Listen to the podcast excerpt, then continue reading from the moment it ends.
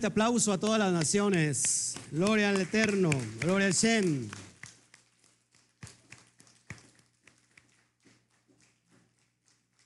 Nada más si son tan amables de, de, checarme el audio para ya meternos de lleno. Tuvimos algunos problemitas, como siempre, antes de iniciar, pero ya estamos aquí listos, completos, esperando en, en el amado y deseando estar con todos ustedes. Déjenme poner en vibrador todos mis dispositivos y vamos a estar trabajando con mucha armonía, con mucho amor. Shabbat Shalom, Norma, ¿cómo estás aquí? Connie Montañez, Shabbat Shalom, desde Aguascalientes. Y señor, este, salúdenos por favor, yo sé que la gente ya nos estaba esperando. Tuvimos un pequeño contratiempo de casi media hora. En realidad, a veces transmitir en vivo nos cuesta, a veces cuesta trabajo, todas las cuestiones técnicas eh, que, conlleva. Entonces, bueno, gloria al Eterno que estamos aquí. Shabbat Shalom, Sixto. Eh, ya está el audio, dice que está excelente, perfecto, para que nos vayamos eh, de lleno. Salúdeme, por favor. Estamos en un tiempo muy, muy, este, muy tremendo, donde hoy vamos a entregar la segunda carta a los tesalonicenses. Mire, es bien importante comprender todo eh, el contexto. Aguas por ahí con la cámara, aguas por ahí con... Si se pueden salir de este lado, por favor, nos hace falta, nos hace falta espacio y todo eso, entonces podemos salir de ese lado para que no interferamos. El Eterno está poniendo todas las cosas como debe ser. Se va chalón a todos. Les decía yo, esto es bien importante, hermanos. A veces nos enojamos, pero sin, sin ninguna razón. Si nosotros, ¿qué es lo que estamos haciendo en realidad? No estamos creando nosotros polémica para que la gente nos odie o tenga rencor contra nosotros. Lo que estamos haciendo nosotros realmente, estamos exponiendo el texto de acuerdo a su contexto. Y eso es bien importante y es muy productivo. ¿Por qué? Porque esto nos va a enriquecer para conocer completamente el texto del Brit, de la Brit Hadashah. Brit Hadashah, el Nuevo Testamento. Perdóneme si yo repito mucho este, cuestiones que ya he enseñado, pero acuérdense que cada vez se están acercando personas nuevas, que están siendo recién integradas. Es necesario que a veces los conceptos estén siempre, eh, ¿cómo se puede decir? Enseñándose como debe de ser para que no haya ningún error, ¿ok? Bendiciones desde Catemaco, Veracruz, Jesús Contreras, qué bueno que nos estás viendo, Jesús Contreras, desde Catemaco, Veracruz. Un fuerte aplauso a Catemaco.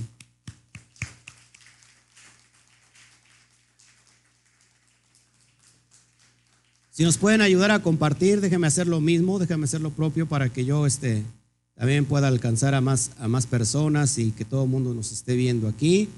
Eh, permítame tantito, lo voy a compartir ya eh, ahora mismo y podamos nosotros seguir avanzando.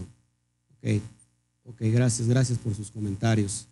Vamos a ver aquí, Verdita Palafox, le extrañábamos, se va Chalón, qué bueno, ah, nos está viendo desde Río Blanco. Luis Pérez, se va Chalón desde República Dominicana. Vamos a dar un fuerte aplauso a República Dominicana.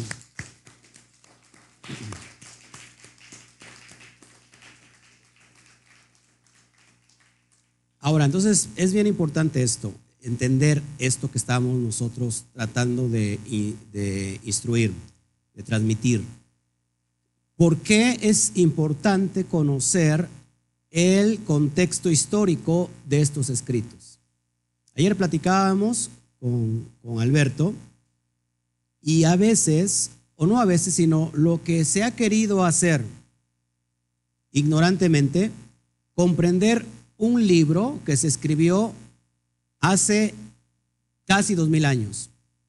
Por ejemplo, esta carta fue escrita en el 52, la que vamos a ver. Pero queremos estudiar un libro de hace dos mil años, ojo, que ni siquiera era para nosotros, porque no, era, no fue enviada para nosotros, fue enviada a la congregación que está en Tesalónica. Eh, y queremos entenderlo de acuerdo a nuestros lentes eh, mexicanos, latinoamericanos o de esta época. No vamos a poder entender nada, nada relativo. ¿Por qué? Porque son contextos que, son, que, tienen que entenderse de acuerdo a su historia, a lo histórico. ¿Sí? ¿Quién es el, que escribe la carta a los tesalonicenses? Rab Shaul. Hay, hay ciertos comentaristas que dicen que, no están en acuerdo que fue este, el apóstol Pablo. Sin embargo, de acuerdo a la retórica, recuerdo a la, a la gramática que él usa, de acuerdo a la, a la, doctrina que él está usando, muchos decimos que fue Rab Shaul. ¿sí? Entonces, apunte, esto es bien importante antes de iniciar este, este estudio, quiero que todo mundo eh, entienda, entienda lo que vamos a ver. Porque si esta carta no fue escrita para nosotros, y fue escrita para los, tesalonicenses, ¿por qué lo estamos estudiando? Bueno, porque el día de hoy se aplica también para nosotros que estamos en el contexto de lo que se de lo que se da esta carta. ¿Qué está pasando? Apúntelo por favor. ¿Cuándo fue escrita la carta? Si la carta, la primera carta tesalónica fue escrita en el año 51, después de Mashiach, posteriormente a los pocos meses se escribe esta carta en el año 52. Para que te ubiques en la historia y en el contexto histórico, es como si ahorita, por ejemplo, ¿qué te salta en este momento de, de, la historia, en este tiempo que estamos viviendo? ¿Qué es lo que primero que te viene a la mente ahorita? ¿Qué suceso está marcando esta diferencia en todo el mundo?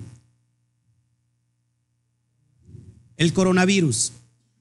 Tenemos que entender el contexto de, del coronavirus, porque si, por ejemplo, si alguien en el futuro dos mil años después, lee del coronavirus y no entiende el contexto de lo que estaba pasando, va a empezar a, desvirtuarse. Ahora, es importante situarnos en la historia. ¿Qué estaba pasando en el año 52? Eso es bien importante lo, que te tienes que hacer. ¿Qué estaba pasando en el año 52? ¿Se acuerdan? ¿Qué pasaba en el año 50? Y, y vamos a ir atando cabos para que podamos nosotros ahora sí entender ¿Cuál es el contexto verdadero de la carta? Number one, número uno. Ya me estoy traduciendo yo mismo, ¿eh? Vamos a hablar, el hermano Toño se está preparando en el inglés, y ahorita me sale que ya no, que el inglés no, que ahora va a ser en hebreo. Bueno, pues va a traducir en hebreo. Amén. Ok. ¿Qué es lo que está pasando en el año 50? Y basados en eso, vamos a entender el contexto histórico. ¿No? ¿Te parece? Y vas a saber entonces cuáles son las características de las personas que están recibiendo esta carta. No son cristianos.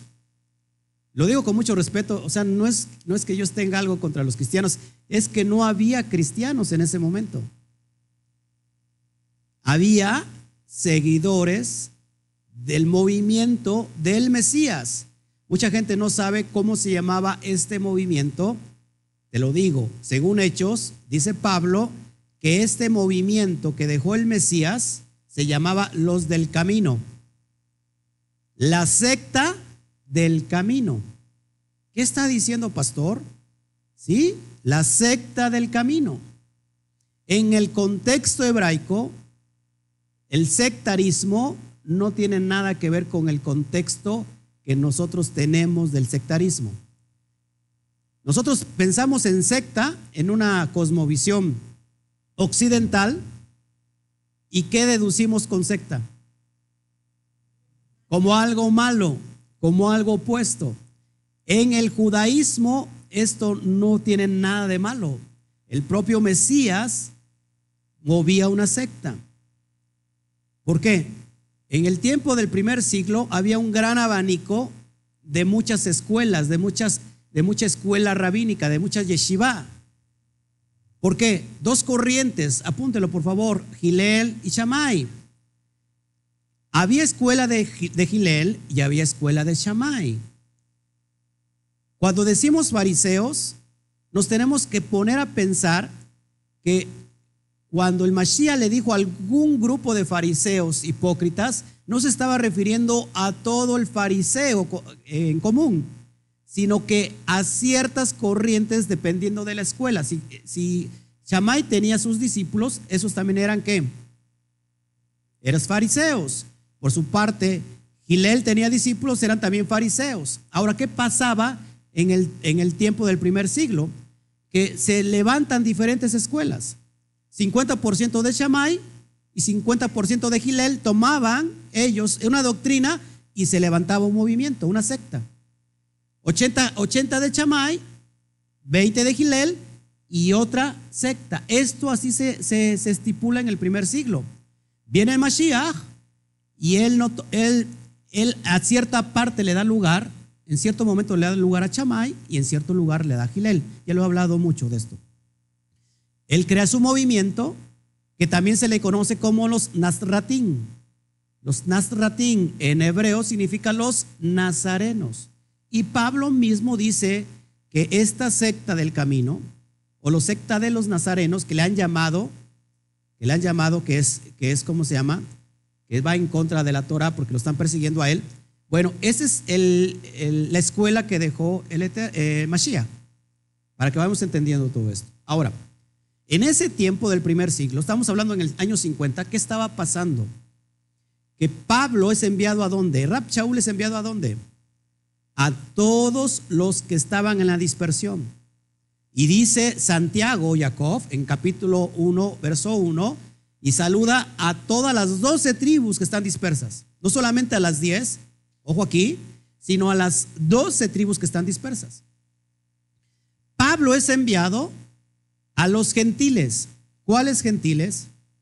Los que están esparcidos, los que se perdieron, los que tienen que regresar.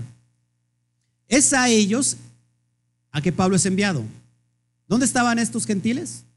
¿Dónde estaban los de las naciones? En todo el Asia Menor, en Egipto, en Alejandría, en el Asia Menor, en Grecia. Ahora, ¿y Pedro es enviado a quién? El apóstol Kefa es enviado a quién? A los judíos, a los Yeudín, a casa de Judá. Ahora, ¿qué pasa con el movimiento de Pablo? Aquí nadie se me distraiga, por favor, que esto es bien importante y lo voy a preguntar al, rato. ¿Qué pasa? ¿Qué pasa con el movimiento de Rab Shaul? ¿A dónde va? Número uno, tenemos que entender eso. Él va a las sinagogas. ¿Por qué no va a una iglesia cristiana? Porque no existían las iglesias en ese momento. Lo que había eran sinagogas, sí, habían sinagogas.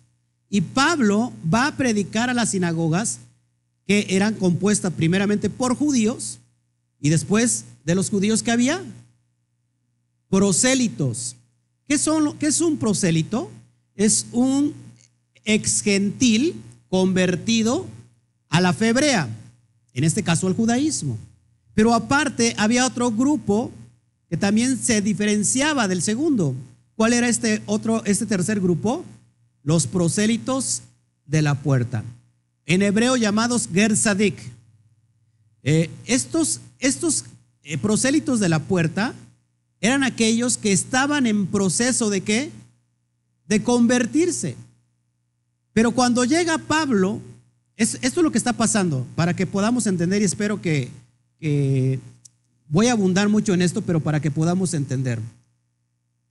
Ok, hagan, de cuenta que esto es una sinagoga. Llega Pablo, llega Rab Shaul, ¿quién, ¿quién dirige una sinagoga? un judío, un yeudí, ¿qué mensaje trae Pablo? Tienes que pensar bien esto. Porque si, si Pablo trae un mensaje diferente a la Torah, para empezar, no podría predicar en la sinagoga. No sé si estás conmigo. Entonces el mensaje que tenía que traer Pablo era la Torah. ¿Qué es lo que venía anunciando Pablo? A Yeshua como el Mesías. No había ningún problema hasta acá, por eso se dejaba predicar. Ahora, cuando, antes de Pablo estaba un judío predicando, estaba enseñando la Torah y decían, si tú quieres convertirte al judaísmo, tienes que pasar por diferentes etapas. Unos ya habían dejado de ser gentiles y se habían convertido a Israel. Se habían circuncidado, estaban celebrando todos los misbot, estaban cumpliendo todos los, pactos, no había ningún problema. Pero ¿qué pasaba con los simpatizantes que se sentaban hasta atrás? ¿Por qué se les conocía como prosélitos de la puerta? Porque en cualquier momento podían irse. Eso es real, o parece risa, pero es real. Simpatizaban con la Torá, con los salmos, con la fe hebrea, con todo lo que tiene que ver con, con el pueblo judío, pero decían, estábamos solamente como de observantes. ¿Cómo se les llama a las personas que van a la escuela? De oyentes, para que me entiendan. ¿Y por qué no daban el paso? Escúcheme, esto es bien importante. ¿Por qué no daban el paso? Porque eran 18 pasos que tenía que pasar un gentil para convertirse a la fe hebrea. Dentro de esos era la circuncisión. Pero, ¿qué clase de circuncisión? Y vamos a verla después, ya lo he tratado esto. Entonces imagínate, imagínate el, hoy el panorama. Está predicando acá judío, ustedes son gentiles que están queriendo armonizar con todo esto, pero no se atreven todavía porque saben que es mucha responsabilidad. ¿Sí? ¿Estamos acá? Viene Pablo y les dice, ¿ustedes por qué están hasta allá atrás? Es, una forma de explicarlo. Y dice esto, y esto es una causa una revolución. ¿Cuántos están en el Mashiach? Y todos los que dicen atrás dicen, pues estamos en el Mashiach, estamos creyendo en el Mashiach. ¿Y qué les dice? Si estás en el Mashiach, ciertamente linaje de Abraham sois y herederos según la promesa. Pasa a formar parte del pueblo de Israel. Se vuelve una revolución. Pablo no estaba diciendo, no se circunciden, no hagan esto, eh, ustedes solamente con, con que crean es más que suficiente. No, Pablo le estaba diciendo, no pasen por los procesos que los rabinos han puesto. Acuérdense, Pablo era un rabino, era un estudioso de la Torah. Y él pasó por esos procesos. Le dice Pablo, no pasen por esos procesos. Si usted, si usted está en el Mashiach, usted es heredero. Y entonces esto causa una revolución y vienen los problemas. Por su parte, ¿qué hacía Kefa? Cuando estaba con los gentiles, se hacía como los gentiles, es lo que cuenta Gálatas. Pero cuando venían los del grupo de la circuncisión, cuando digo grupo de la circuncisión, son los judíos o son los prosélitos que se convirtieron al judaísmo. Porque ya pasaron por todos esos procesos. ¿Y qué hacía? ¿Qué hacía eh, Kefa, Simón Kefa? ¿Qué hacía Pedro? Se apartaba inmediatamente que venía, venía a, ver a, ver a Toño y a todo su conjunto que venía con él. Y no mismo Pablo lo reprende. Oye, ¿qué te pasa? ¿Por qué? ¿Por qué tú quieres imponer cargas a, los gentiles cuando ni siquiera, o sea, Tú te haces como uno de ellos. ¿Por qué te retraes? Y lo, y lo regaña. Y entonces ahí empiezan los problemas. No nos vamos a meter en problemas de apóstoles porque aquí no estamos para los chismes apostólicos. Pero, ¿qué es lo que pasa? Al tener estas disputas, ¿sabes qué? Es que tú estás convirtiendo a todo mundo.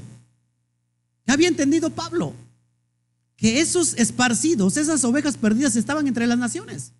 No solamente las diez, presta mucha atención, sino las doce había judíos que se habían ido a Alejandría. Alejandría es Egipto. ¿Y que encontramos? Que antes del Mashiach, por eso tenemos la Biblia, la Septuaginta, escrita por los 72 escritores judíos que convirtieron el Tanaj en qué? Al texto griego. ¿Por qué fue, fue enviada por estos judíos que se habían asimilado y que habían perdido todo, todo contacto o, o todo el dialecto hebreo? Entonces hablaban que griego y mandaron a traducir la, la Torah. ¿Todos está aquí? Viene este problema. Pablo estaba convirtiendo a todo el mundo y Pedro se hacía el gracioso. Cuando estaba con los gentiles se hacía como gentil. Cuando estaba con los judíos del grupo de la circuncisión se hacía como ellos. ¿Y Pablo qué les dice? Acuérdense. Y solamente esto lo encontramos en, en, en, la Brit Hashem en el Nuevo Testamento, esta palabra. ¿Por qué los obligas a judaizar? Ayer, ayer pedimos orar por las momias de Guanajuato, ¿verdad? Sigamos orando, por favor, por las momias de Guanajuato. A ver, ¿sí estamos entendiendo? Déjame conectarme aquí, no sé qué pasó. ¿Sí? Y viene el problema. ¿Dónde van a solucionar Pablo y Pedro sus conflictos? Si Pablo estaba siendo acusado porque estaba convirtiendo a todos los gentiles, oye Pablo, ¿qué te pasa? Esos son gentiles, esos no pueden entrar al pacto, como muchos judíos el día de hoy y muchos falsos maestros enseñan, que son hijos de los Nuágidas, los hijos de Noaj. Que los hijos de Noaj no deben de celebrar el Shabbat, los pactos, ni circuncidarse, porque el pacto es para los judíos. Eso es lo que dice la Torá.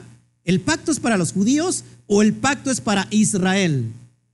Es para Israel. Y dice la Torá que un mismo pacto será tanto para el judío como para el israelita. Ahora, esto de las leyes no ágidas, hermanos, no existe. No existe. Fue un invento del hombre. Solamente hay un Israel. Ahora, ese es el problema que tenemos en el año 50. ¿A dónde se van a arreglar este problema? Piénsele tantito. Supongamos que el hermano Toño es enviado a un grupo y el hermano Alberto es enviado a otro grupo. Llega el momento que no se entienden y se viene un conflicto entre ellos. ¿A dónde tendrían que ir para que vieran quién tenía la razón? Ah, no en este caso de ustedes. Tienen que venir conmigo. Nosotros lo estamos enviando. ¿Quién había enviado a quién? A Pablo. ¿Quién se habían quedado con el movimiento del Mesías? Esto es bien importante porque si no lo entendemos, el que se quedó con el movimiento del Mesías, porque él murió y resucitó, pero ¿quién se queda a cargo del movimiento? Su hermano menor. ¿Quién es este? El hermano menor del Mesías, Jacob Hasadik. O, para los que me entiendan y no eh, con conozcan el contexto hebreo, Santiago. Santiago es el líder del movimiento Nazratín. ¿Todos aquí? Entonces, vamos a quitarnos de conflictos y vamos a Jerusalén a ver a quién, a Santiago. Vamos a ver, y nace, escuche bien, el primer concilio de la Quejilá, para ver qué es las pautas que se van a seguir. Vamos para allá, Hechos capítulo 15, por favor. Esto es bien importante, hermanos, que lo podamos entender. Saludos a todos. Hechos 15, por favor. Dice, ¿qué pasó? Ya no lo escucho, mi celular está bien. Sigue escuchando bien, ¿no?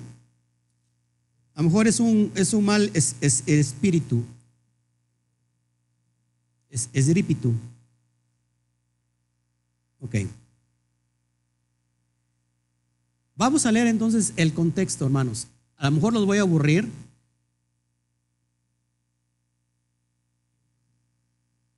Hechos 15. Pero de esto se, se, trata de que usted ya no se aburra. Dígale al de junto, no se aburra. Hermana, no se aburra. Aprenda. Si no entendemos esto, hermanos, vamos a estar ideando cualquier cosa y se crea siempre una denominación. ¿Qué pasa en el año 50? El concilio es ¿qué vamos a hacer con los gentiles que, se están, que están viniendo a la fe? Apúntelo, por favor. ¿Cuál es el primer concilio? ¿Para qué se da y por qué se da? ¿Qué vamos a hacer con los gentiles que se están acercando a la fe. No es qué vamos a hacer con los judíos. Los judíos ya estaban. Ese no es ningún problema. Un judío está guardando la Torah, está guardando los pactos. Lo único que tenía que hacer era qué? Aceptar al Mesías. ¿Todos aquí? El problema era qué vamos a hacer con la gran cantidad de gentiles que se está gestando y que están queriendo guardar los pactos. ¿Qué hacemos con ellos? Este es el concilio. Vamos a leer desde el verso 1. Entonces algunos que venían de Judea enseñaban a los hermanos, los que venían de Judea, del grupo de la circuncisión, los judíos, si no te circuncidas conforme al rito de Moisés, no podéis ser salvos. Ahora, subraye eso, por favor. Los del grupo de la circuncisión ¿Esto que imponían es malo, hermanos? ¿No es Torah? ¿O sí es Torah? ¿Es un mandato circuncidarse? Sí. Lo malo aquí, que lo estaban haciendo no de acuerdo no de acuerdo a lo que estableció Moisés. ¿Alguien sabe cuáles son los pautas que tiene que hacer alguien para circuncidarse? Moisés dejó pautas para decir la circuncisión tiene que ser así, tiene... Por eso es bien importante que subraye la palabra ritos. La palabra rito, how de rito, how de rito.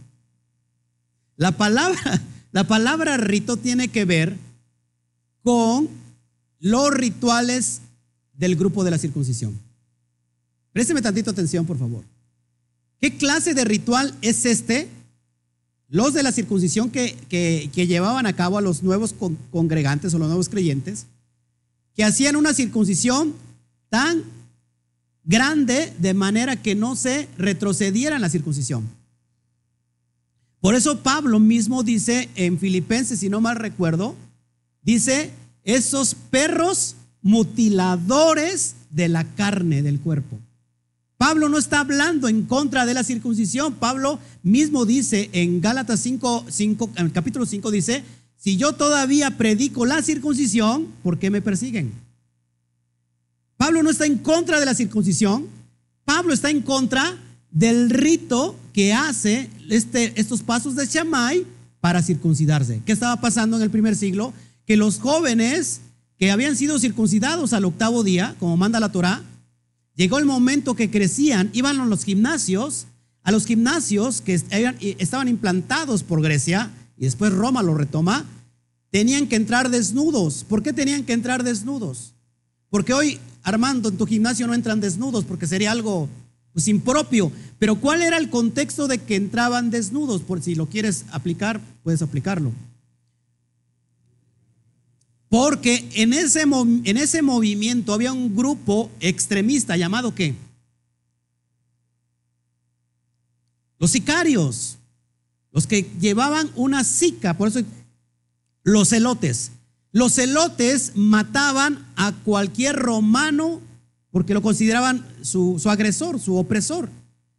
Entonces, para que no hubiera problema, no hubiera atentados, así como vemos hoy atentados, tenían que entrar desnudos. Y los jóvenes, cuando entraban desnudos, ¿qué es lo primero que se les notaba cuando estaban con los asimilados? La circuncisión. Ojo aquí, que para el griego, la circuncisión para ellos es una mutilación, es una abominación, porque ellos admiran y aman el cuerpo, la belleza del cuerpo. Por eso se crean los gimnasios. Los jóvenes, para no sentirse Así, lógico que estaba ya el grado de asimilación tan tremenda que había judíos en el primer siglo que se les conocía como griegos, aunque fueran judíos. Fíjate la gran asimilación. Vienen estos jóvenes y se revertían la circuncisión. Para que no pasara eso, a los gentiles y no se arrepintieran, pues hacían una circuncisión horrible. Aquí en, Veracruz hacen unas circuncisiones horribles. Circuncis no, bueno. Ahora, presta atención. Pablo dice, no hagan eso. No está hablando en contra de la circuncisión. Sigo leyendo. Dice, como Pablo y Bernabé tuvieron una discusión y contienda no pequeños con ellos, ¿con quién? Con los de la circuncisión se dispuso que subiesen Pablo y Bernabé a Jerusalén y algunos otros de ellos y a los apóstoles y a los ancianos, es decir, a todo el grupo de dirigentes para tratar esta cuestión. ¿Cuál era la cuestión? Nuevamente, ¿cuál era la cuestión? ¿Qué vamos a hacer con los gentiles que se están convirtiendo? Ellos pues, habiendo sido encaminados por la iglesia, por la quejilá, pasaron por Fenicia y Samaria, eh, contando las, la conversión de los gentiles contando la conversión de los gentiles. ¿A qué se estaban convirtiendo? ¿A, cristianos? ¿A qué se convertían? A la fe hebrea. Y causaban, y, dice, y causaban gran gozo a todos los hermanos. ¿Por qué causaban gran gozo a todos los hermanos? ¿Qué pasa cuando nosotros hoy vemos entre las naciones que más y más se están levantando a las raíces hebreas, a la fe hebrea? Nos gozamos porque están saliendo del engaño. Dice, y llegados a Jerusalén fueron recibidos por la quejilá y los apóstoles y los ancianos, y refirieron todas las cosas que Elohim había hecho con ellos. Les dijeron, le contaron todas las maravillas. Pero algunos de la secta de los fariseos, algunos, no todos, ojo, pero algunos de la secta de los parushim que habían creído, se levantaron diciendo, es necesario circuncidarlos y mandarles que guarden la ley de Moisés. ¿Estaban hablando en contra? ¿Estaban hablando algo que es contrario a la Torah? No. Es necesario circuncidarse y que guarden la ley de Moisés. ¿Cuáles son los dos requisitos que se piden hoy en día y en el tiempo del Mashiach para convertirse? Circuncisión y tevilá. Brit y tevilá. ¿Todos aquí? Lo que se ha conocido como el bautizo o el bautismo, que le ha llamado la cristiandad, le ha llamado Roma, en realidad es la inmersión para que seas renovado y te conviertas a, a ser parte de Israel. Y se reunieron los apóstoles y los ancianos para conocer este asunto. Después de mucha discusión, ojo que no fue fácil, ¿eh? Después de qué?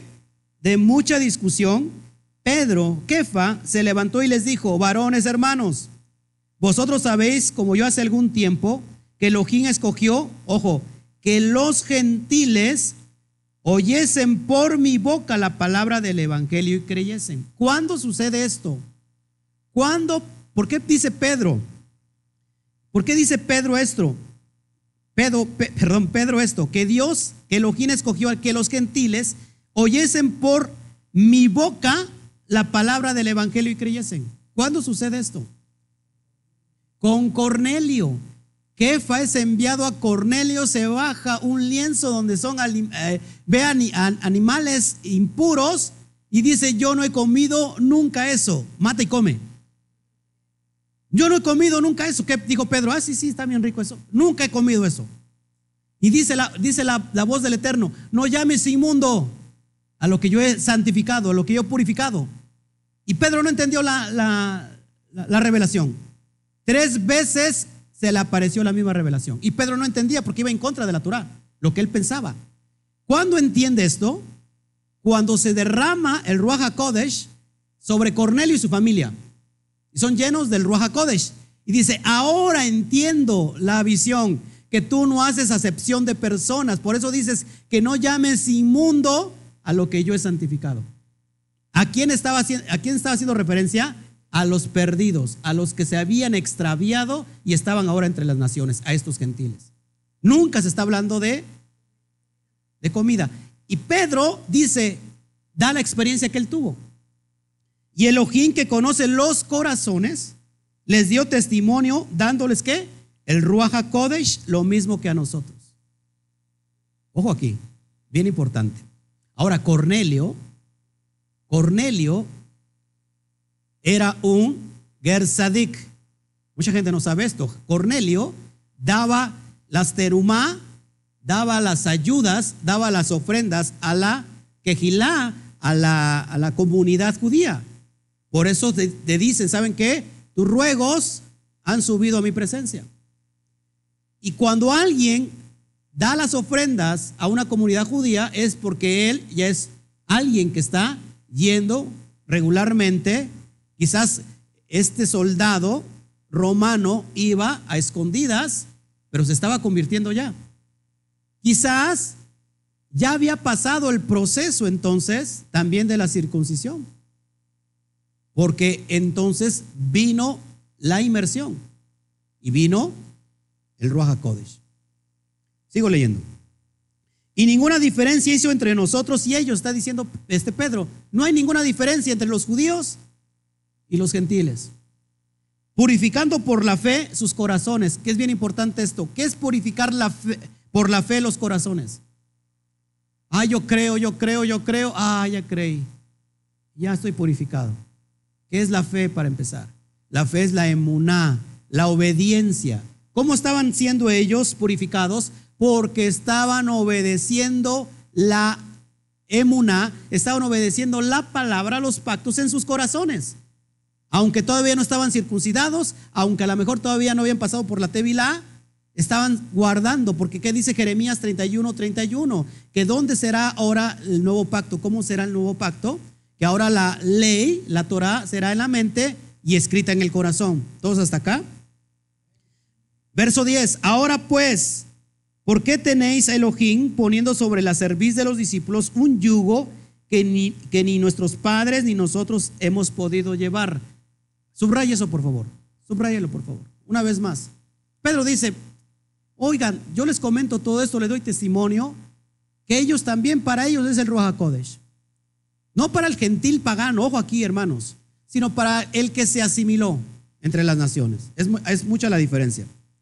Y les dice, ¿por qué ustedes quieren poner un yugo que ni nuestros padres ni nosotros hemos podido llevar? ¿Cuál es este yugo? ¿La yugo ¿El yugo de la Torah? ¿Cuál es este yugo? Apúntelo, por favor. Las obras de la ley. Lo que Pablo decía, ya no estamos bajo las obras de la ley, sino bajo la gracia. ¿Qué son las obras de la ley? La Torah no son las leyes rabínicas de los hombres sobre los otros hombres. ¿Y qué decía Kefa?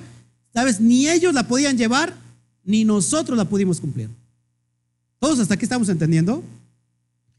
Verso 11. Antes creemos, creemos que por la gracia del Adón Yeshua, seremos salvos de igual manera que ellos.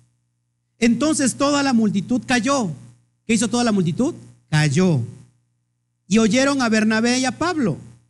También ahora va Bernabé y Pablo y dicen que contaban cuán grandes señales y maravillas había hecho Elohim por medio de ellos entre los gentiles. ¿Cuáles eran estas señales y estas maravillas? que se les derramaba el Espíritu Santo, el Ruach. Habían visto el estruendo que está profetizado en Ezequiel capítulo 37 de los huesos secos, que son resucitados. Que ellos estaban muertos en medio de sus delitos y pecados. Y dice que hablaban en qué? En lenguas.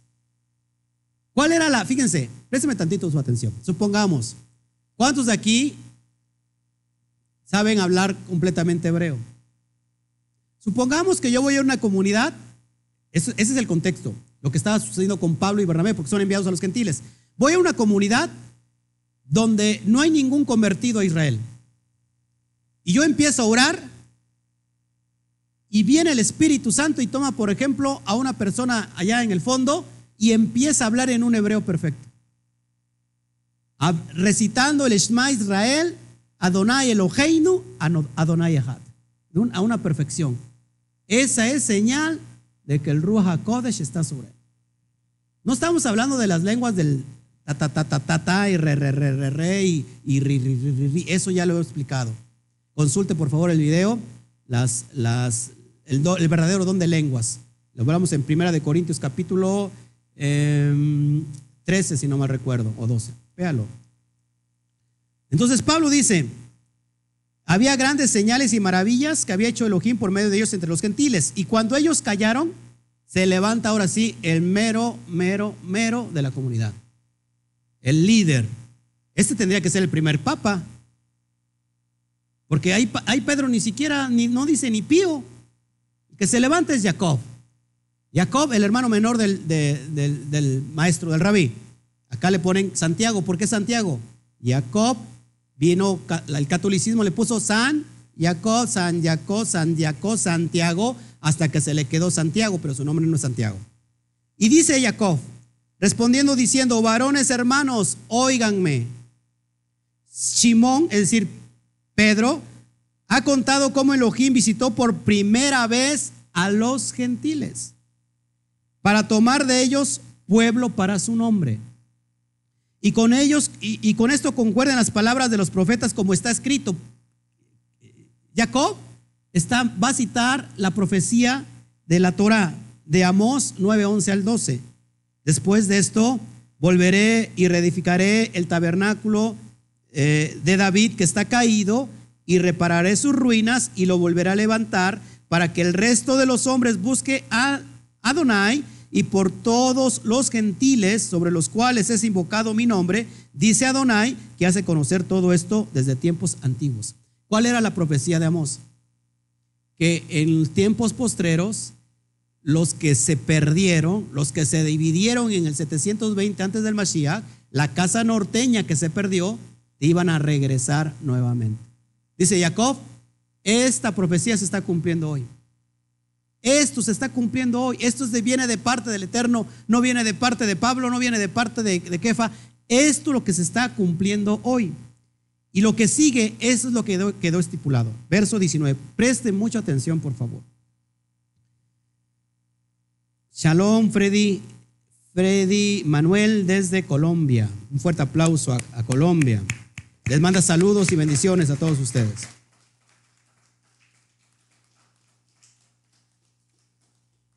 ¿Estamos todos entendiendo hasta acá? ¿Qué, ¿Cuál es la dirección que se toma? Es decir, ¿en qué quedaron? ¿Qué se va a hacer con los gentiles? Jacob dice, es una profecía que se está cumpliendo. Y fíjate lo que dice Jacob. Verso 19, por lo cual yo juzgo. Fíjate la autoridad que tenía Jacob, si no era el, el dirigente. No dijo Pedro, yo, yo juzgo, yo digo que es así. Pedro ni siquiera dijo ni, ni pío ahí. Por lo cual yo juzgo que no se inquiete a los gentiles que se convierten en Elohim. No se inquieten a los gentiles que se convierten en Elohim por el momento. Ahorita vas a ver, por el momento. Sino que se les escriba que se aparten de las contaminaciones de los ídolos. Esto, esto es decir, de la idolatría, porque cuando saben que la idolatría es abominación delante del Eterno? ¿De qué más? De la fornicación, es algo también muy grave para el Eterno, de ahogado y de sangre. De ahogado y de sangre tiene que ver con la cuestión alimenticia. ¿Por qué? Porque no se puede comer un, un animal que ya está muerto. Que tú vayas por el camino y veas un animal que está muerto eso es abominación. No se puede comer. Porque pudo haber muerto por ahogamiento. No se puede comer. Un animalito tiene que ser sacrificado bajo los estándares que marcan los rituales, por ejemplo, judíos. El animal no tiene que sufrir, tiene que ser especial, una, una navaja especial para que no sufra el animal. Y de sangre, pues tiene que ver con los conceptos de la comida kosher. Nosotros no podemos comer la sangre porque en la sangre está la vida. Esa es una mitzvah. No se inquieta a los gentiles, solamente que no hagan esto por el momento. Fíjense, lo que sigue es bien importante, subrayalo bien fuerte. ¿Por qué Moshe, por qué Moisés, desde tiempos antiguos, tiene en cada ciudad quien lo predique, en las que, en las sinagogas donde es leído cada día de Shabbat. Entonces pareció bien a los apóstoles y a los ancianos con toda la quejilá elegir de entre ellos varones y enviarlos a Antioquía con Pablo y Bernabé, a Judas, que tenía por sobrenombre Berna Barnabás, y a Silas, varones principales entre los hermanos. Se dieron la mano y dijeron, estamos bien. No se les inquieta a los gentiles porque cada día de Shabbat van a, escuchar qué? Torah. ¿Cuándo se reunían los primeros gentiles? En Shabbat. Estaba diciendo, estaba diciendo Jacob, no se inquieten, porque ellos en cada reunión de Shabbat van a estar escuchando qué? La Torah. Ahora, visto el, el enfoque contextual, ¿cuáles eran los requisitos entonces para que alguien pudiera ya entrar a una sinagoga y empezar a ser parte de la comunidad? Que se requisito, no idólatras, no idolatrías, es decir, deja tus dioses. Abraham tuvo que dejar sus dioses para servir a uno solo. No fornicación, es adulterio, todo lo que tenga que ver con, con los aspectos sexuales. En pocas palabras, vivir coche y alimentarte de acuerdo a lo que establece la Torah. Con eso, por el momento, es suficiente. ¿Por qué? Porque estaban siendo piedra de tropiezo. Imagínate, venían unos nuevecitos queriendo guardar todo esto y le decían, hey, circuncídate para que puedas entrar. Pero no de acuerdo al, contexto de la Torah, sino de acuerdo a las leyes rabínicas. ¿Todo el mundo me está entendiendo? Y dice, y dice Jacob, ¿ustedes creen que, que Jacob haya hecho esto por, por dirección, porque se lo sacó de la manga o porque estaba recibiendo instrucción de parte del Eterno. Porque estaba recibiendo la llenura del Ruach HaKodesh para hablar esto. ¿Eh? A ver, nadie me hizo caso aquí, nadie me entendió la pregunta. ¿Por qué dice esto Jacob? ¿Porque se lo sacó de la manga o porque está lleno del, del Ruach HaKodesh? Le pongo aquí muy fácil. Es lo que aplicamos el día de hoy. Viene una persona nuevecita, dejamos que ella empiece a escuchar cada Shabbat, porque nos reunimos cada Shabbat, pero no le decimos, ¿sabes qué? Tienes que hacer esto inmediatamente. ¿Qué va, ¿Qué va a pasar con el nuevo creyente? Se va a entristecer, porque no lo va a entender y va a, terminar ¿qué? Yéndose. ¿Te das cuenta el contexto? Jacob dice, solamente que no sean idólatras, que coman kosher, que se, alejen de toda la fornicación, porque la idolatría también es fornicación, y que, que se empiecen a, a, vivir como santos, como kadosh, y que vengan a guardar el Shabbat, y en cada Shabbat van a estar qué? Oyendo, porque esa palabra va a entrar directamente a qué? A su corazón. En pocas palabras, antes de la circuncisión física y de la carne, lo, que lo precede es la circuncisión del corazón. De nada sirve que te circuncides si primero no te has circuncidado tu corazón. ¿Cómo se circuncida el corazón? Escuchando la palabra. Entonces los primeros gentiles se, se, congregaban en Shabbat y se siguieron congregando en Shabbat. Porque esto nunca dejó de ser. Entonces aquí Jacob estaba en contra de su hermano. Ya había hecho un, tremendo relajo Jacob, ya se murió, eh, su hermano Yeshua ya se fue a los cielos, ya él estaba entonces otra vez imponiendo el Shabbat. No, porque esto es Torah. ¿Todos aquí? ¿Sí le entendimos? Es este contexto que se está dando en esta carta. Está en el, estamos en el año 52. Ahora sí, vamos al versículo 1. Todo lo que yo tengo que hacer para que podamos entender el contexto.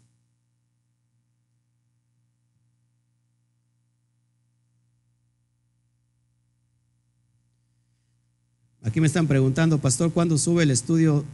El estudio, segunda carta a los Corintios, el capítulo 2. Ya, ya lo voy a subir. Tengo mucho trabajo. Está interesante todo esto. Ahora sí. Capítulo 2, verso 1. ¿A quién está escrito esta carta? A la comunidad de Tesalónica. Esta comunidad de Tesalónica está bajo los, regímenes, los regímenes o los parámetros de lo que acabamos de ver.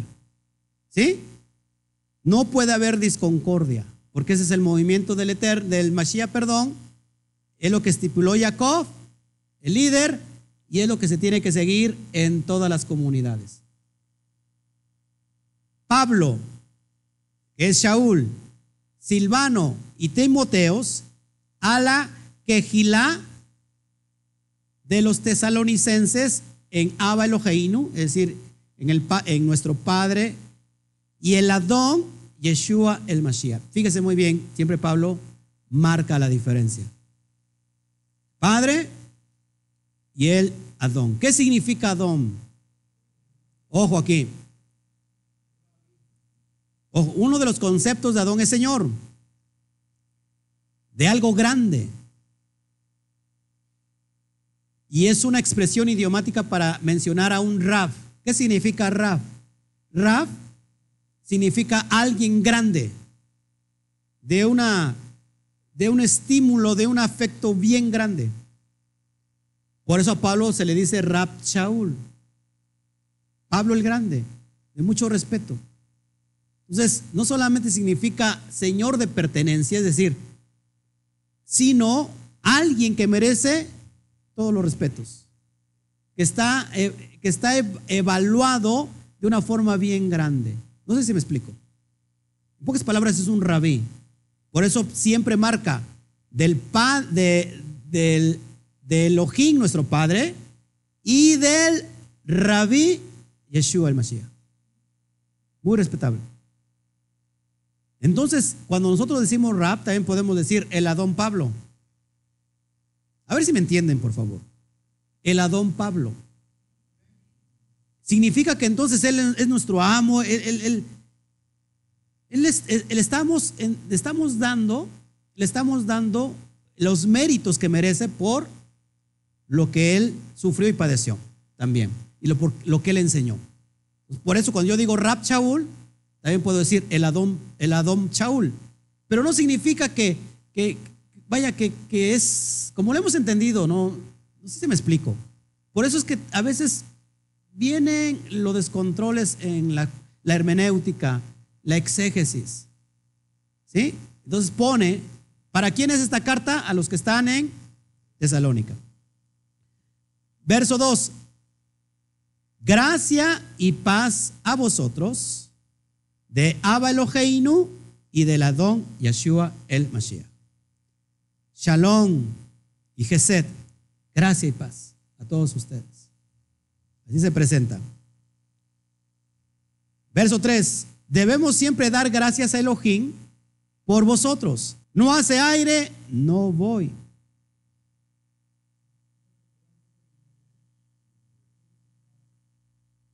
Tenemos problemas con el internet. Híjole, híjole, qué pena. De todos modos tenemos que seguir. ¿No lo estás grabando? ¿No estás respaldando? Hubiéramos respaldado hubiéramos respaldado. Este, lo puedes, lo puedes respaldar ahí mismo. Vete y lo grabas, ya lo respaldas grabándolo ahí mismo en Sí está parpadeando mucho. Seguimos, ¿no? Ok. Se corta la transmisión por momentos. Híjole, qué pena. Y está bien interesante esta carta. Bien interesante. Pero hasta apenas se empezó a cortar, ¿no? Me espero nada más para que lo, respaldes. Ahí mismo creo que abajo, en la parte de abajo, te dice cómo, cómo grabarlo. Nada más lo grabas y ya no hay problema. Está grabando tal cual. Entonces, hermanos, todos estamos aprendiendo hasta aquí. Sí, estamos explicando bien. ¿Cómo era esta, esta, cómo era esta comunidad? estaba creciendo en fe, que va, nuestra fe va creciendo.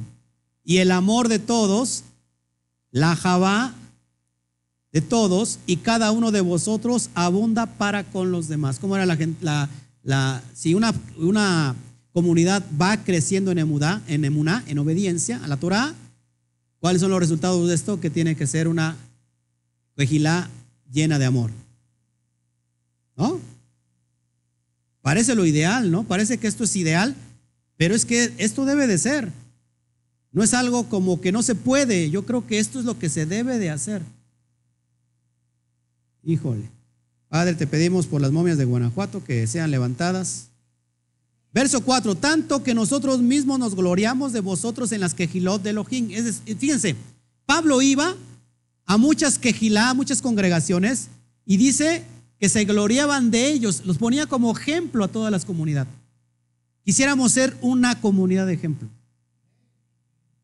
Que cuando venga el Mashiach diga, esa comunidad que estaba allá en el valle de Orizaba, estaban llenos del Roja Kodesh. No había momia alguna ahí, porque la momia que entraba resucitaba del poder que se, que se gestaba ahí. Eso es lo que pido, Padre por vuestra paciencia y fe en todas vuestras persecuciones y tribulaciones que soportáis. Eso es bien importante, por favor. Bien importante. Lo voy a repetir una vez más. ¿Ya lo estás este, respaldando, hijo? No, digo, pero, pero tú lo estás este, grabando. Ah, no hay ningún problema. Por vuestra paciencia y fe en todas vuestras persecuciones. Fíjense, y tribulaciones que soportan. Si alguien te ha dicho, Tú estás guardando los pactos y no veo prosperidad. Ese no es un termómetro para indicar que estás en el lugar correcto. Porque mucha gente te empieza a juzgar. A ver, ¿cómo estás siendo prosperado? Mira, entonces no estás siendo prosperado. Estabas en el cristianismo, estás siendo prosperado. Entonces el cristianismo está bien. Mashiach decía, no tengo dónde recostar mi cabeza. Ahora, ¿quieres, quieres la prosperidad judía? Ojo aquí, ¿eh?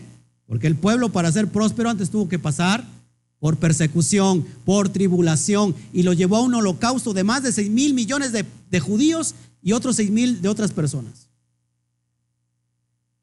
Apenas celebraron el aniversario. ¿Cuánto sufrió el pueblo judío? Mucho. Fueron llevados como qué? Como ovejas al matadero. ¿Quieres prosperidad? Ya le sufrió mucho el pueblo judío. Ahora puede ser próspero. Pero que nadie te diga que tú, si tú no has sido próspero, es porque estás en el lugar equivocado, hermano. Mashiach decía, no tengo ni dónde recostar mi cabeza. Pablo andaba del tingo al tango, la mayor parte se la pasaba en las cárceles. Y en la cárcel fue prosperado. Yo sí creo en la prosperidad, tiene que ver con la prosperidad espiritual. No sé si porque se lo han criticado. A veces son criticados por eso. Ah, no guardan esto. Ah, estás guardando esto y no eres prosperado. Oh, ¿y qué pasa con el espíritu? No sé si me explico. Ya hasta me enojé. Vámonos. ¿Cómo estaba esta, esta? Pasando persecución y tribulación. ¿Y qué, ¿Y qué tenía la quejilá? Paciencia y fe. ¿Ahorita estamos bien? Tenía que paciencia y fe. No nos había pasado esto, ¿eh? hasta apenas es el verso 5. Esto es demostración del justo juicio de Elohim para que seáis tenidos por dignos del reino de Elohim, para el cual asimismo padecéis. ¿Cuántos están padeciendo? Es demostración justo del justo juicio de Elohim para que todos sean tenidos, ¿por qué? Por dignos del reino, del Malhut Shamaín. Es una persona que no sufre, una persona que no es atribulada, ¿usted cree que es digna del, del Malhut Shamaín? Acá estamos viendo todo lo contrario. Cuando tú estás siempre en victoria, ¿no? Que todo está bien y que aleluya y que mira, eh, soy próspero en todo, pero cuando tu alma está desprovista de la verdad, podrá ser próspero. No hagas, ¿qué dijo Mashiach? No hagas tesoros en la tierra, sino haz tesoros en los cielos. Los tesoros de la tierra se corrompen, se echan a perder. ¿Seguimos? Verso 6. Porque es justo delante de Elohim pagar con tribulación a los que os atribulan. ¿Qué estaba pasando? ¿Qué estaba diciendo Pablo? Esos que los están atribulando van a tener su justo juicio. ¿De parte de quién? Del, del, Eterno. Van a tener su pago. Y a vosotros, que sois atribulados, una vez más, dar un reposo con nosotros cuando se manifieste el Adón Yeshua desde el cielo con los ángeles de su poder. Pablo está hablando de la parucía. ¿Alguien sabe qué significa la parucía? Parucía o la parucia. Parucía, el regreso del Mesías. El significa advenimiento. Pablo habló en la primera carta, junto con esta, del advenimiento del Mesías, del Mesías. Y vamos a ver en la carta 2 cuándo es que viene el Mesías. Tiene que haber ciertos requisitos. ¿Todos aquí? Verso 8. En llama de fuego, para dar retribución a los que no conocieron Elohim, ni obedecen al evangelio de nuestro Adón Yeshua el Mashiach. ¿Qué va a pasar cuando venga el Mashiach?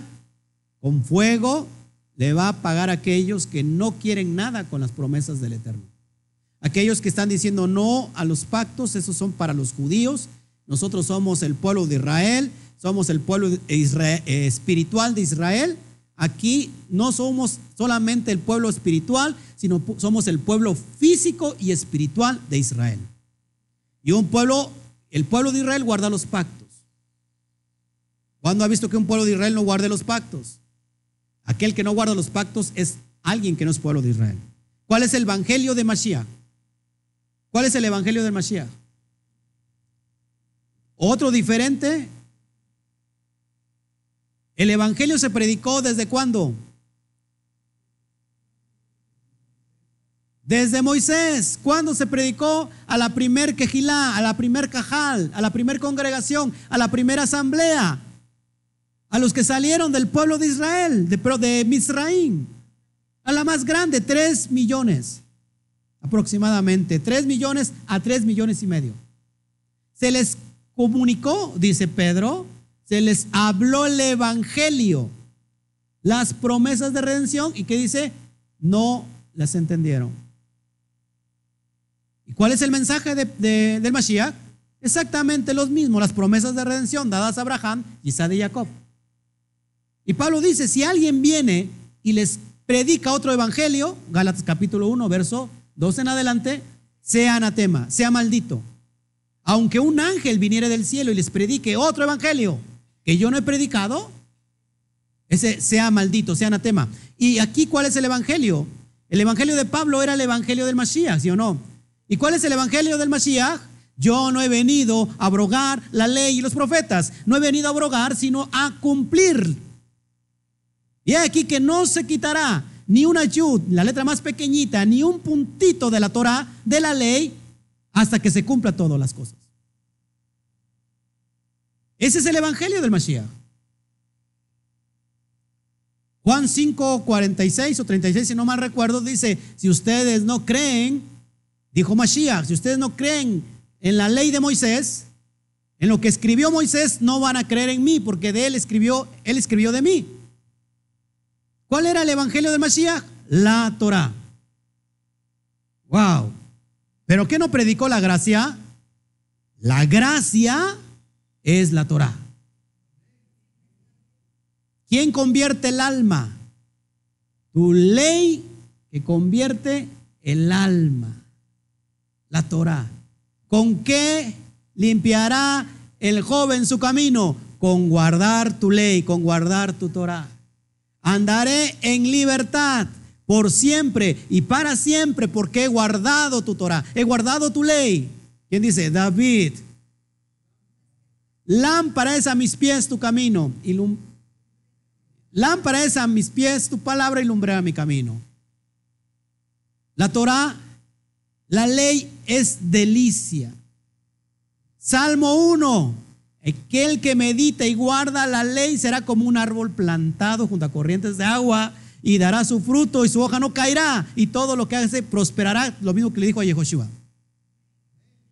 Romanos, por lo cual, dice Pablo, por la fe invalidamos la ley en ninguna manera guardamos la ley. Romanos capítulo 7, la verdad la ley es santa, justa y buena. El mandamiento es santo. Dice Pablo, Romanos capítulo 2, verso 13.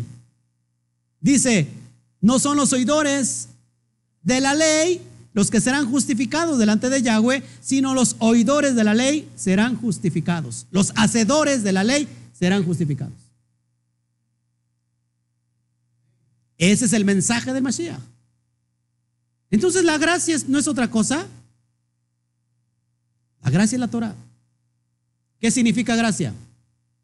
En el griego es charis. Charis, que, viene de la palabra carisma, regalo. Un regalo inmerecido. Gracia en el hebreo es gesed, que no se traduce solamente como gracia, sino como misericordia. Ahora, la gracia es exclusiva del, Nuevo Testamento, como dicen los cristianos. No, que halló, que halló Abraham delante de los ojos del Padre. Gracia. Que halló Noah delante del Padre. Gracia. Que hallaron todos, todos los siervos del Eterno en el Antiguo Testamento. Gracia. Esther halló, halló gracia. Porque la gracia es la Torah. Es un regalo inmerecido. No tienes pretexto, dice Pablo en Romanos capítulo 10, si no me recuerdo, donde dice, no tienen pretexto, no está arriba para que digas quién me la podrá bajar, no está abajo para que digas quién me la hará subir, cerca de ti está la ley, la palabra, la Torah en tu boca y en tu corazón. Habla, tomando el texto de, de, de Deuteronomio. Es impresionante. Y esta es la palabra de fe que nosotros predicamos, dice Pablo. Ese es el Evangelio. Perdón si me... Si, me, me exalto.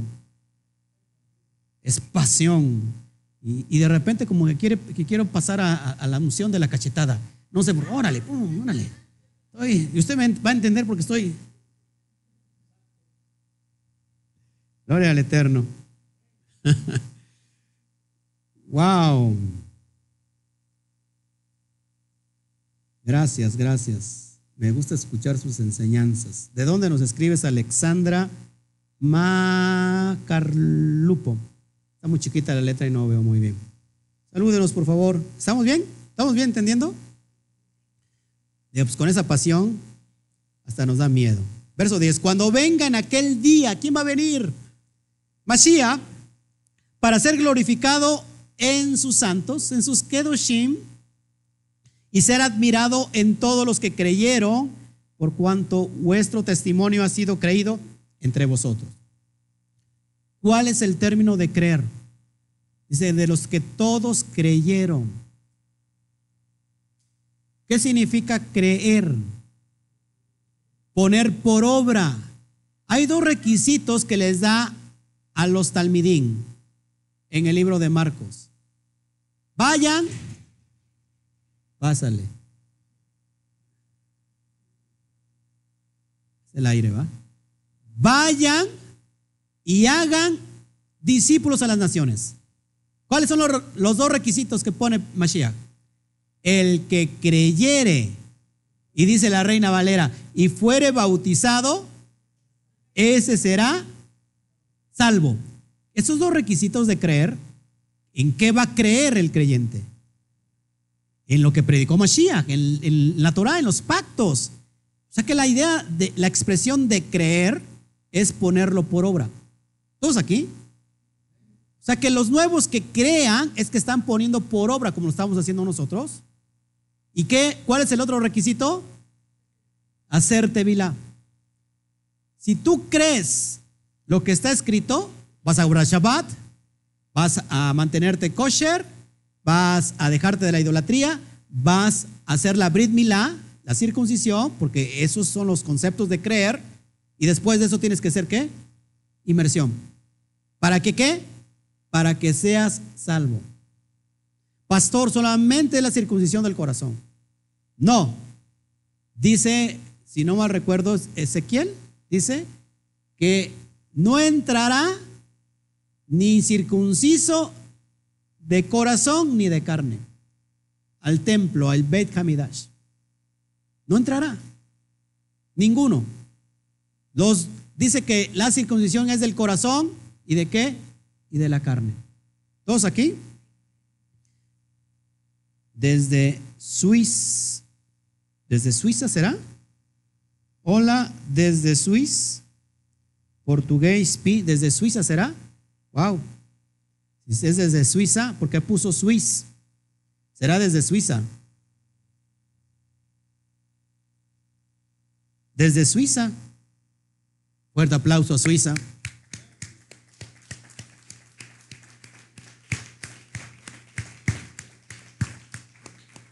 Platíquenos si, si está bien la señal allá, ya se, ya se compuso. Seguimos, seguimos, ya me, ya me, me, me apasioné. Versículo 12, porque el, para que el nombre de nuestro Adón Yeshua, el Mashiach, sea glorificado en vosotros y vosotros en él. ¿Sí leí todo el, anterior? No, ¿verdad? Ok, por lo cual asimismo oramos siempre por vosotros para que nuestro Elohim os tenga por dignos de su llamamiento, pero tampoco acabé de leer bien el 10. Lo leo otra vez, estoy muy emocionado. Cuando vengan aquel día para ser glorificado, ¿quién? El Mashiach, en sus Kadoshim y sed admirado en todos los que creyeron, por cuanto nuestro testimonio ha sido creído entre vosotros. Es decir, el testimonio de ellos estaba sirviendo de ejemplo para que todos en la quejilá de Tesalónica estuvieran también guardando todos los pactos. ¿Sí o no? Verso 11, por lo cual asimismo oramos siempre por vosotros para que nuestro Elohim nos tenga por dignos de su llamamiento y cumpla todo propósito de bondad y toda obra de fe con su poder. Esa es, la esperanza que tenemos nosotros. Que en el camino podemos desanimarnos, desanimarnos. Podemos tener tribulaciones. ¿Quién no está teniendo tribulaciones? ¿Cuál es cuál es el propósito que vamos a hacer llenos de bondad. Las lágrimas dejarán de jugarse. No existirá, existirá el llanto. La tristeza será cambiado por el gozo. Las suegras serán cambiadas por las, a, por las asinsuegras o las sin suegras. Es impresionante que no va a haber suegras en ese, en ese tiempo.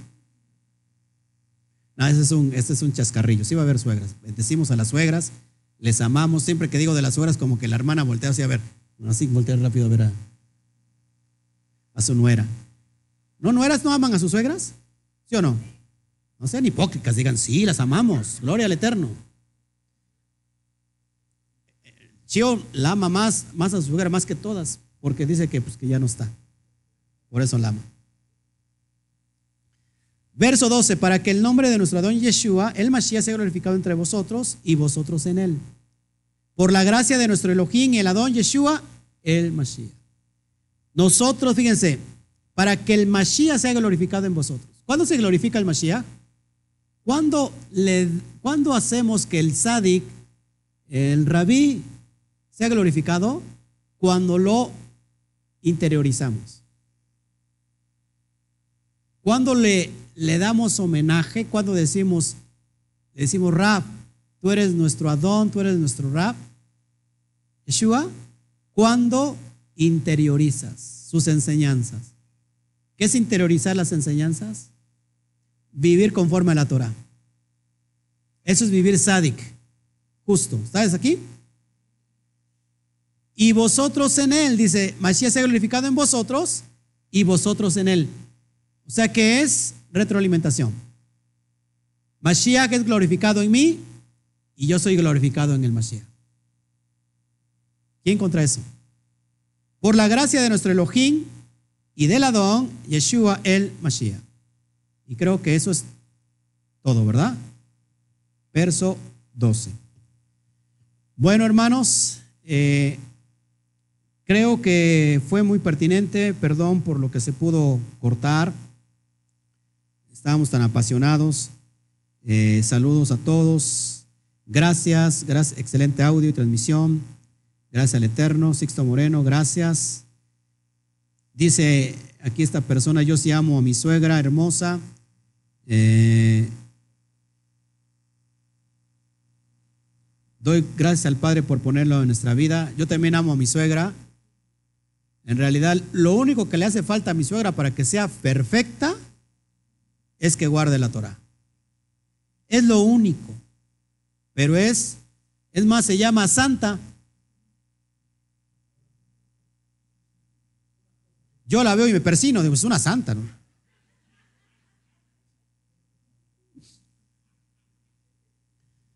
¿Cuántos aman a la suegra aquí? Hermano, hermano Nacho como que le, le, costó trabajo levantar la mano, dijo, ya la tengo que levantar porque si no... Pero, pero, pero la hermana Belén no, no, alzó la mano, ¿eh? No, no quiero, no quiero hacer este. ¿Ya no está? Ya se desquitó. La hermana también, eh, Alicia, no levantó la mano.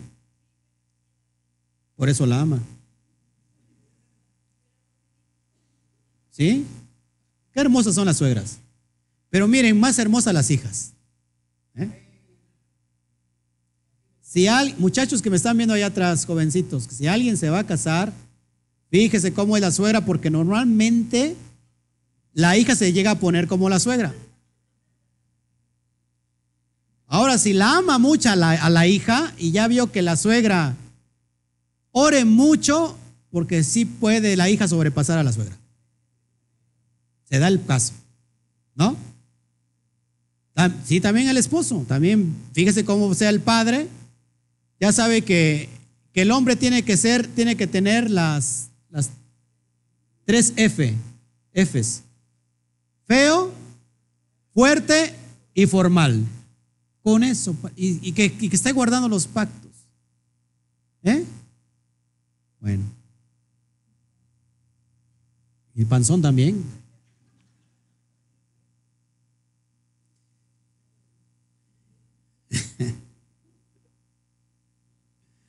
Bueno, si no hay preguntas aquí por el momento, para ya retirarnos, ¿habrá alguna pregunta aquí? Le pasamos el micro.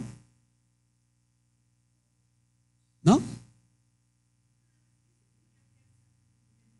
Ah, ¿qué significa Ger Sadik? Sadik significa justo. Ger significa extranjero.